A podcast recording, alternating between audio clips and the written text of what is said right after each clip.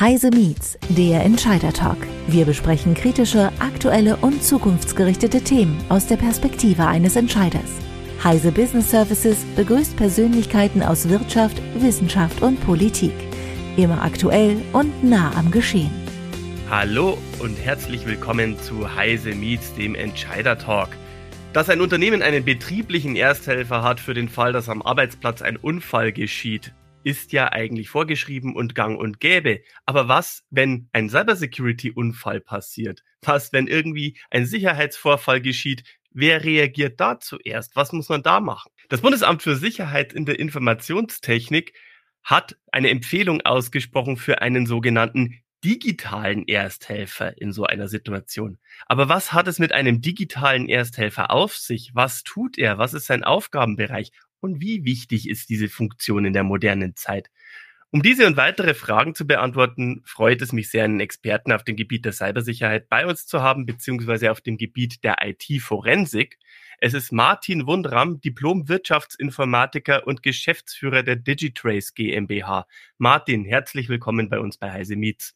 Hallo Sebastian, herzlichen Dank für deine und eure Einladung. Ich freue mich über unsere Gesprächsrunde. Ich freue mich, dass wir über dieses Thema digitale Ersthelferinnen und digitale Ersthelfer sprechen und bin gespannt auf unsere Runde. Und in diesem Zusammenhang möchte ich auch gleich mal die eröffnete Frage stellen, was genau ist denn ein solcher digitaler Ersthelfer? Also was muss man sich unter so einer Funktion vorstellen? Jemand, der als digitaler Ersthelfer tätig ist oder eben eine kurze Ausbildung durchlaufen hat, macht erste Hilfe im digitalen Raum.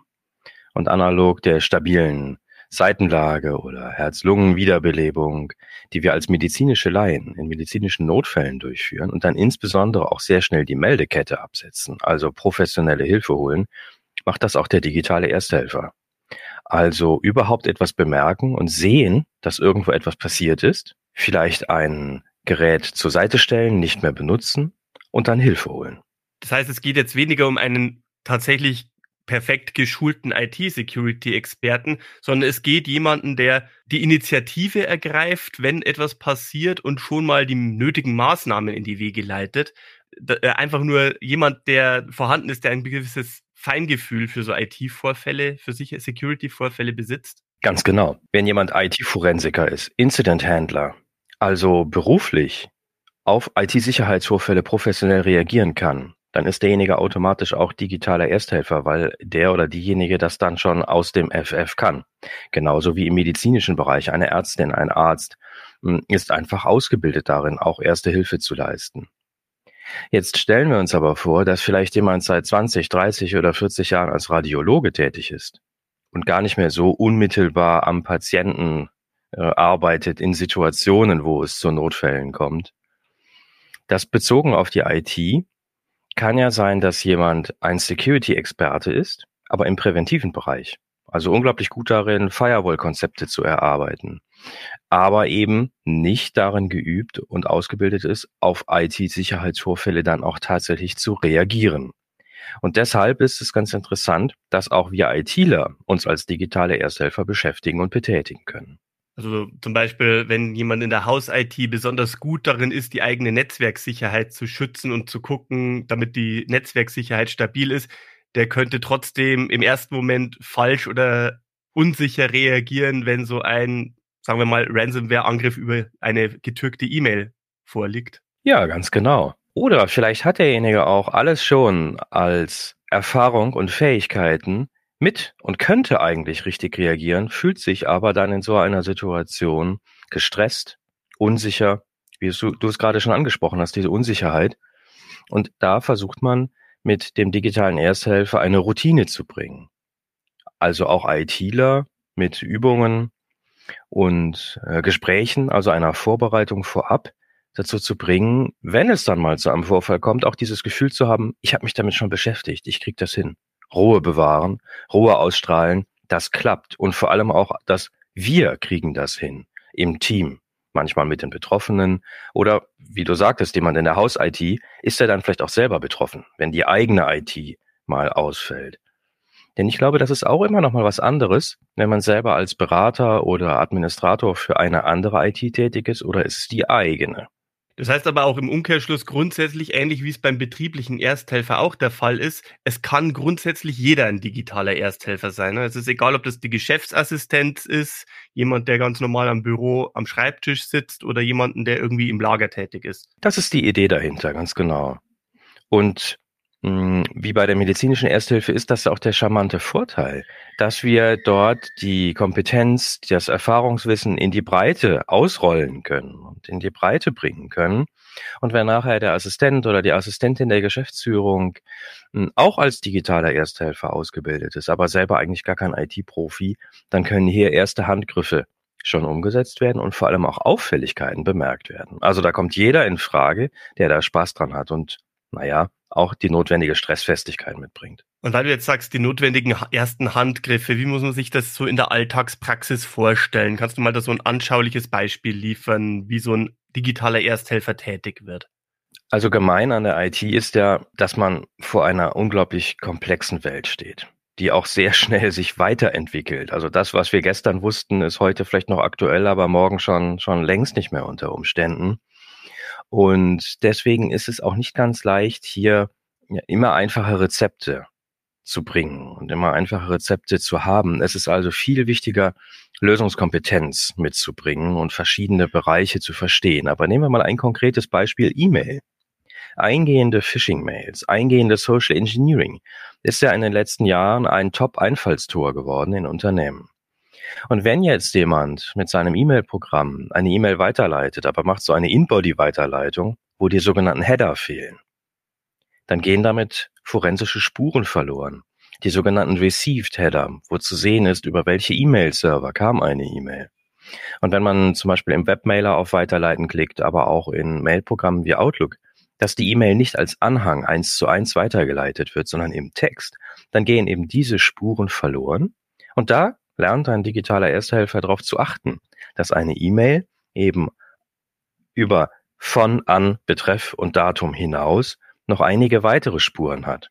Und die muss man gar nicht alle verstehen und muss man auch nicht alle lernen. Es soll ja niemand E-Mail-Administrator oder Forensiker werden. Aber dieses Problembewusstsein hilft, darauf zu achten, eine E-Mail entweder inklusive aller Header auszudrucken oder aber eben inklusive aller Header an den User Helpdesk oder das interne CERT-Team weiterzuleiten. Das heißt, er soll gar keine Fehlerbehebung betreiben, er soll aber wissen, was notwendig ist und an wen welche Information wie weitergegeben werden muss. Genau. Wie soll jetzt die Assistentin oder der Assistent des Vorstandes plötzlich selber Fehler beheben müssen? Die IT neu aufbauen, das System neu installieren, den Crash analysieren, den Angreifer vielleicht kontaktieren und den Erpressungsversuch erfolgreich durchführen.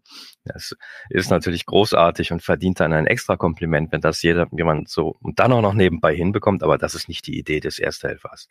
Die Idee des Ersthelfers ist, die Erpressungsmeldung abzufotografieren, in dem Moment, wo sie gerade noch auf dem Computer zu sehen ist. Die Idee ist, sofort die IT anzurufen, und sofort mit der Unternehmensführung zu besprechen, hey, das ist ein Notfall, wir müssen uns darum kümmern, was tun wir? Und nicht erst morgen oder erstmal in eine Schockstarre zu fallen, sondern schnell da rauszukommen. Das ist so hm, der Kreis, in dem sich digitale Ersthilfe bewegt. Also quasi wie ein betrieblicher Ersthelfer auch Unfallstelle absichern, die notwendigen Notfallnummern sozusagen aktivieren und genau zu wissen, welche Informationen sie in welcher Reihenfolge brauchen und dabei Ruhe bewahren quasi wie ein betrieblicher Ersthelfer auch. Ganz genau. Ruhe bewahren, Ruhe ausstrahlen, Hilfe holen können und die unmittelbaren Spuren sichern können. Und dabei auch immer nur das, was Menschen möglich ist. Niemand muss über sich hinauswachsen und niemand muss ein Forensikbuch wälzen, um dann irgendwelche komplizierten Dinge zu tun. Es ist völlig in Ordnung auch zu sagen, ich bin zwar digitaler Ersthelfer, aber das überfordert mich. Ich habe, äh, das kann ich nicht überblicken und nicht einschätzen. Ich hole jetzt einfach mal direkt nur Hilfe. Ich rufe mal die IT an. Schon das reicht. Welche Voraussetzungen muss der digitale Ersthelfer dann tatsächlich mitbringen, außer vielleicht einfach nur ein grundsätzliches Interesse fürs Thema? Naja, jemand, der in einem Unternehmen medizinischer Ersthelfer wird und ganz, ganz bestimmt niemals nicht Blut sehen kann und dann selber zu einem Ersthilfefall wird, da wird man sich vielleicht lieber für jemand anderen entscheiden wollen, der dort eine etwas größere Stressfestigkeit mitbringt. Und ich denke, das gilt auch für den digitalen Ersthelfer, dass man Spaß an Technik hat und bereit ist, sich darauf einzulassen. Und eben mit der digitalen Welt ein bisschen enger in Kontakt stehen möchte. Es soll ja immer noch Menschen geben, die nicht so gerne mit Computern arbeiten und das als notwendiges Übel verstehen und die IT vielleicht sogar als Bremser, nicht als Enabler. Und ich glaube, solche Personen sind vielleicht nicht unbedingt die optimalen Kandidaten für digitale Ersthilfe. Das ist ja jetzt schon zur Sprache gekommen. Das Bundesamt für Sicherheit in der Informationstechnik, das BSI, bietet ja selbst Online-Basiskurse oder Basiskurse für digitale Ersthelfer an. Und ihr bei Digitrace oder Unternehmen wie Digitrace, da seid ihr ja nicht die einzigen, haben ja sehr ähnliche Schulungen im Angebot, wenn ich das richtig verstanden habe. Deswegen jetzt einmal grundsätzlich gefragt, so analog zu einem Kurs für einen betrieblichen Ersthelfer, wie sieht so ein Basiskurs für einen digitalen Ersthelfer aus? Wie ist der aufgebaut? Also es gibt theoretische Inhalte und es gibt praktische Inhalte. Und es geht darum, grundlegende Begriffe nochmal zu verstehen oder auch erstmalig zu hören. Was ist eigentlich ein Vorfall?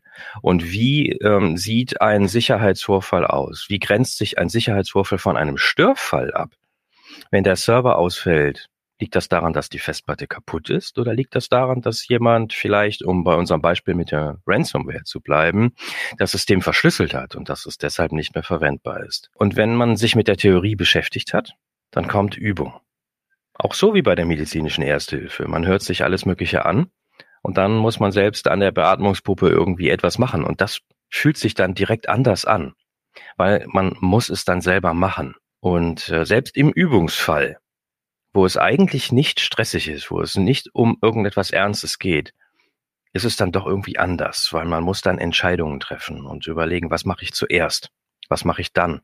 Was mache ich in welcher Reihenfolge? Und das ist Teil einer, ähm, ja, eines Workshops zum digitalen Ersthelfer. Und es ist völlig in Ordnung, wenn man Self-Learning macht. Das Online-Portal vom BSI ist dann Self-Learning, dass man das selber machen kann online. Da gibt es natürlich nicht so umfangreiche Übungsläufe.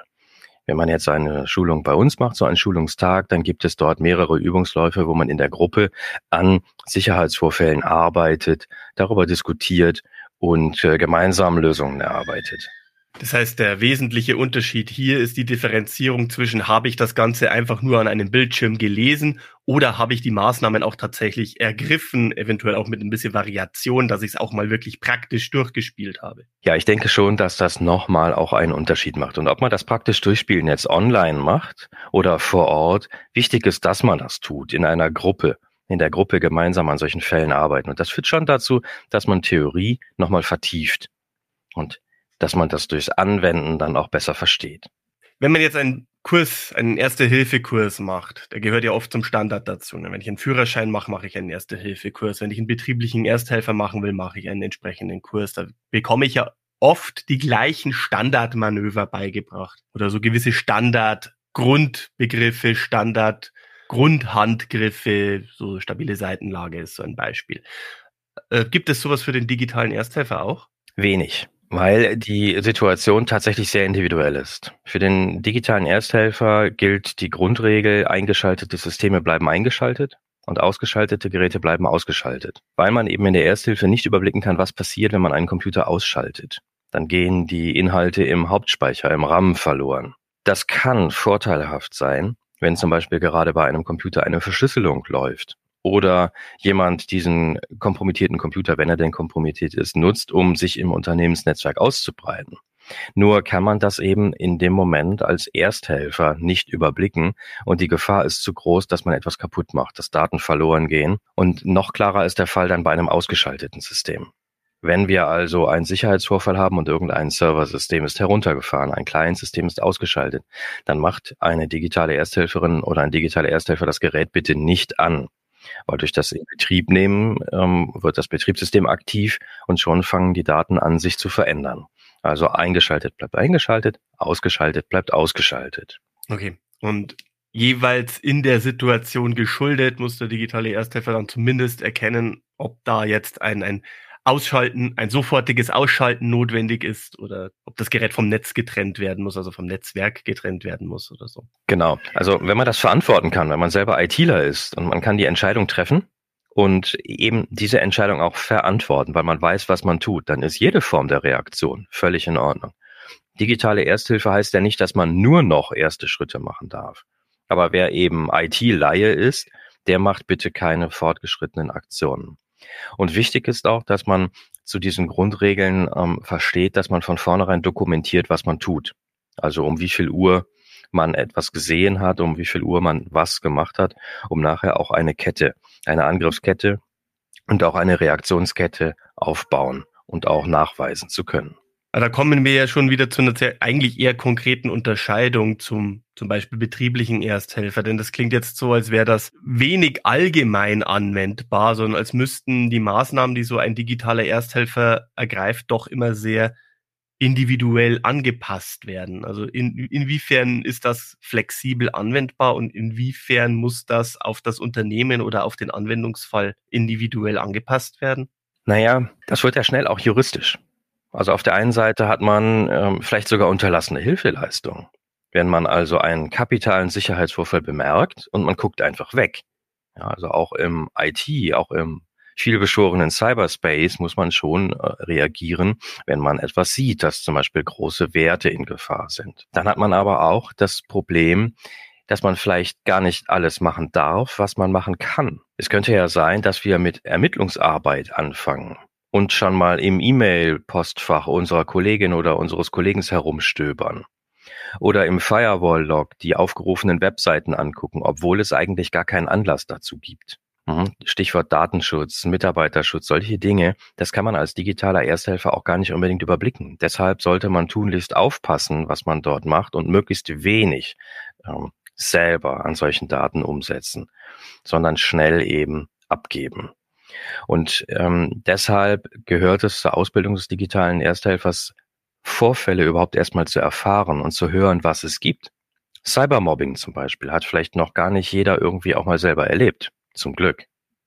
Und dann ähm, ist es gut, in der Ausbildung zum digitalen Ersthelfer dazu auch mal ein paar Sätze zu hören, hm, wie das so ablaufen kann, wenn jemand per Cybermobbing ähm, angegangen wird und was man hier tun kann, um zu helfen, nämlich zum Beispiel ein Gedächtnisprotokoll schreiben und jemanden ähm, bitten, der betroffen ist, von vornherein zu dokumentieren, was ist da passiert, wann ist passiert, was hat man beobachtet.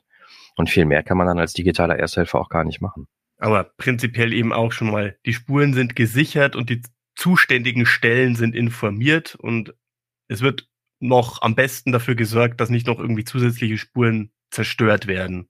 Ganz genau. Das ist ein gutes Stichwort, Sebastian. Zum Beispiel Datenverlust. Wenn vielleicht eine Festplatte herunterfällt, jetzt in Zeiten von SSDs ist das nicht mehr so dramatisch, aber es könnte ja eine USB-Festplatte sein, wo noch eine normale HDD verbaut ist. Wenn die jemandem herunterfällt, vielleicht aus einem Meter fünfzig Höhe, und da sind aber unternehmenskritische Daten drauf, die nirgendwo sonst gesichert sind. Dann wäre es gut, wenn man da als Ersthelfer sagt, stopp, das Ding tun wir mal zur Seite und geben das jetzt den IT-Lern, damit die da bitte mal direkt die Daten herunterkopieren. Wahrscheinlich wird gar nichts passiert sein, die USB-Festplatte ist in einem Plastikgehäuse und trotzdem, wenn es wichtige Daten sind, und da kommt der nächste Punkt, was der digitale Ersthelfer machen kann. Demjenigen, dem die Festplatte runtergefragt ist, den kann man ja fragen, was sind da eigentlich für Daten drauf? Sind die wichtig? Ach, weiß ich nicht so genau. Ja, versuch dich mal zu erinnern, was waren da für Daten? Ach ja, stimmt, ich ganz wichtige, weiß ich nicht, Kalkulationen, Angebote, Vertragsdokumente, Entwürfe, was auch immer derjenige dann sagt. Und dann kann man zurückfragen, und haben wir davon ein Backup? Sind die Daten auch auf dem Fileserver? Nee, die sind nur auf der Festplatte. Und schon weiß der digitale Ersthelfer, das sind wichtige Daten. Und wenn die weg sind, gibt es kein Backup.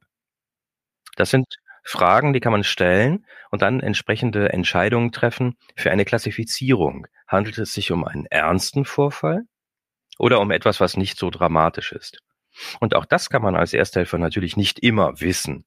Aber sobald man einen Anhaltspunkt dafür bekommt, hier ist Datenleben in Gefahr, dann sollte man schnell reagieren.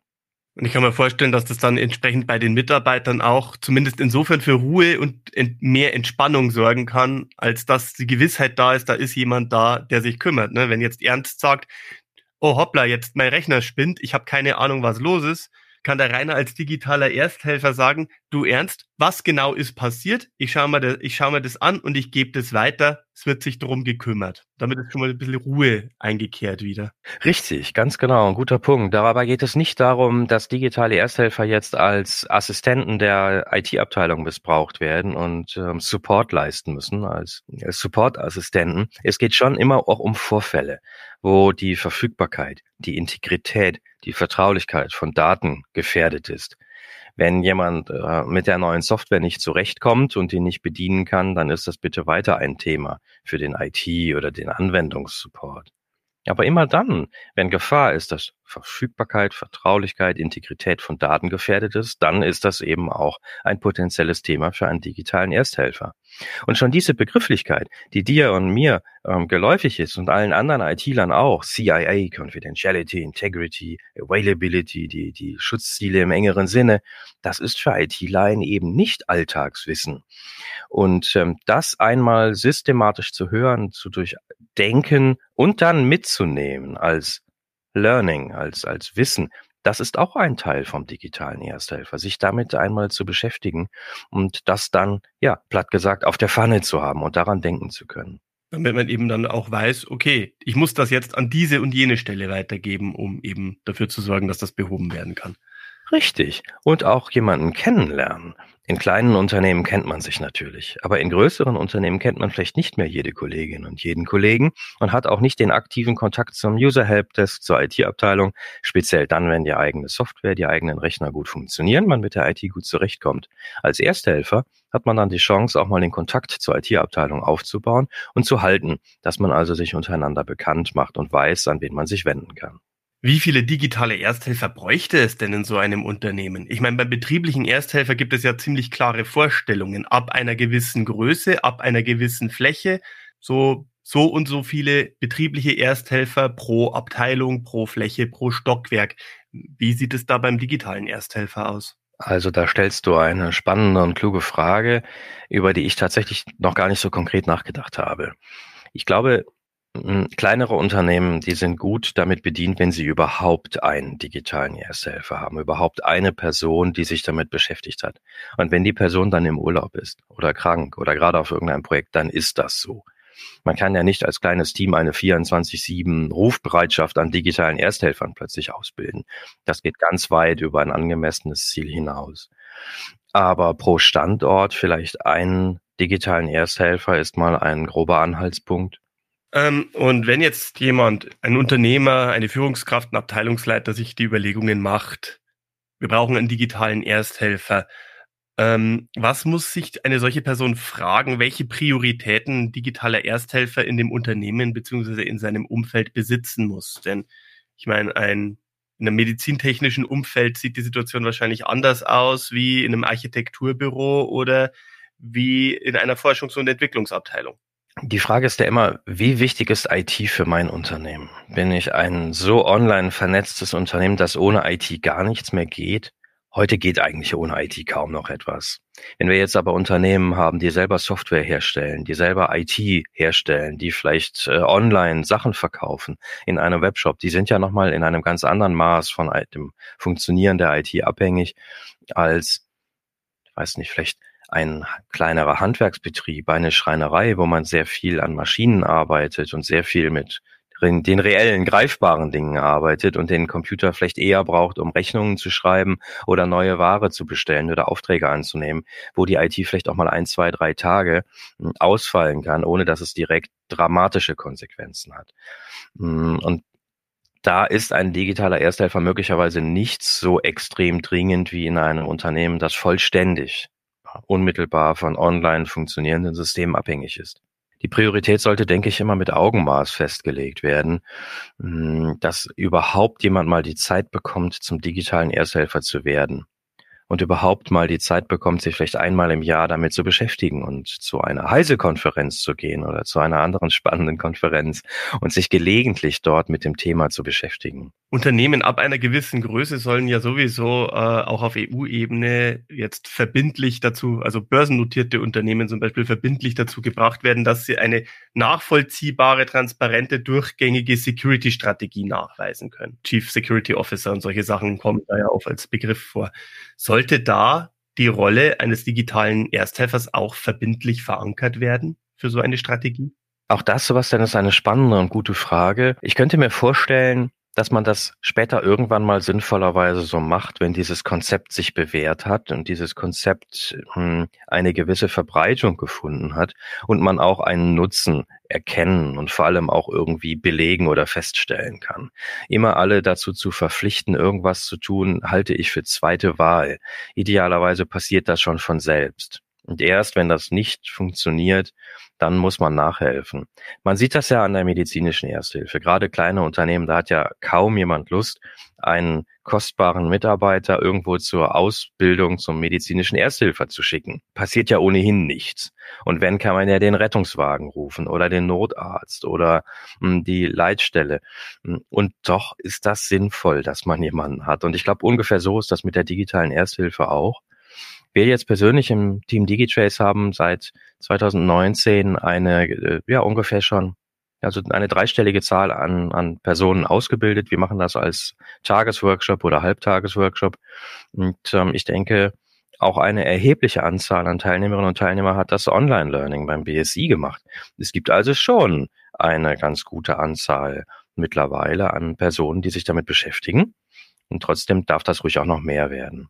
Das ist ja bereits erwähnt, also der, das BSI hat ja auch im Zuge des Online-Kurses, den sie da machen, es gibt ja vom, vom BSI herausgegeben einen Leitfaden zur Reaktion auf IT-Sicherheitsvorfälle für digitale Ersthelfer. Hilft so ein Cheat-Sheet sozusagen weiter? Einfach so ein, ich meine, der Leitfaden vom BSI, ich habe ihn mal angeguckt, der ist ja auch bereits sehr umfangreich, sehr kleinteilig.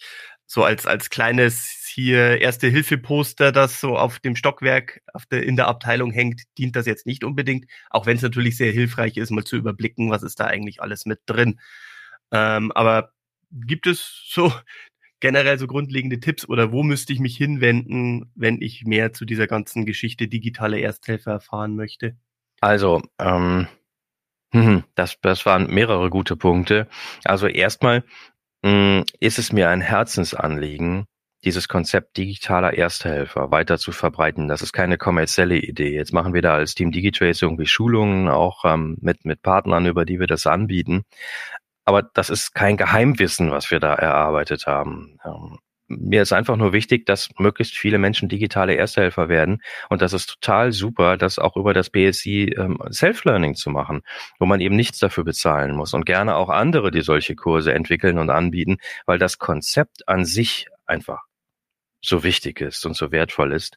Und da sind natürlich auch, das ähm, ist wahrscheinlich nicht überraschend, aus Sicht der IT-Forensiker auch Grundlagen drin. Da ist ja kein Spezialgeheimwissen drin, wie man irgendwelche IT-Systeme untersucht. Und deshalb bitte so viele Schulungsanbieter wie möglich und so viele Menschen wie möglich, die digitale Erstehelfer werden. Und jetzt hast du auch nach dem Cheat Sheet gefragt. Es gibt vom BSI so eine Meldekarte. Die kann man dann ausdrucken und an die Tür kleben. Schön äh, rot umrandet in ähm, irgendwie äh, Signalfarbe und da steht dann drauf, an wen man sich wenden kann.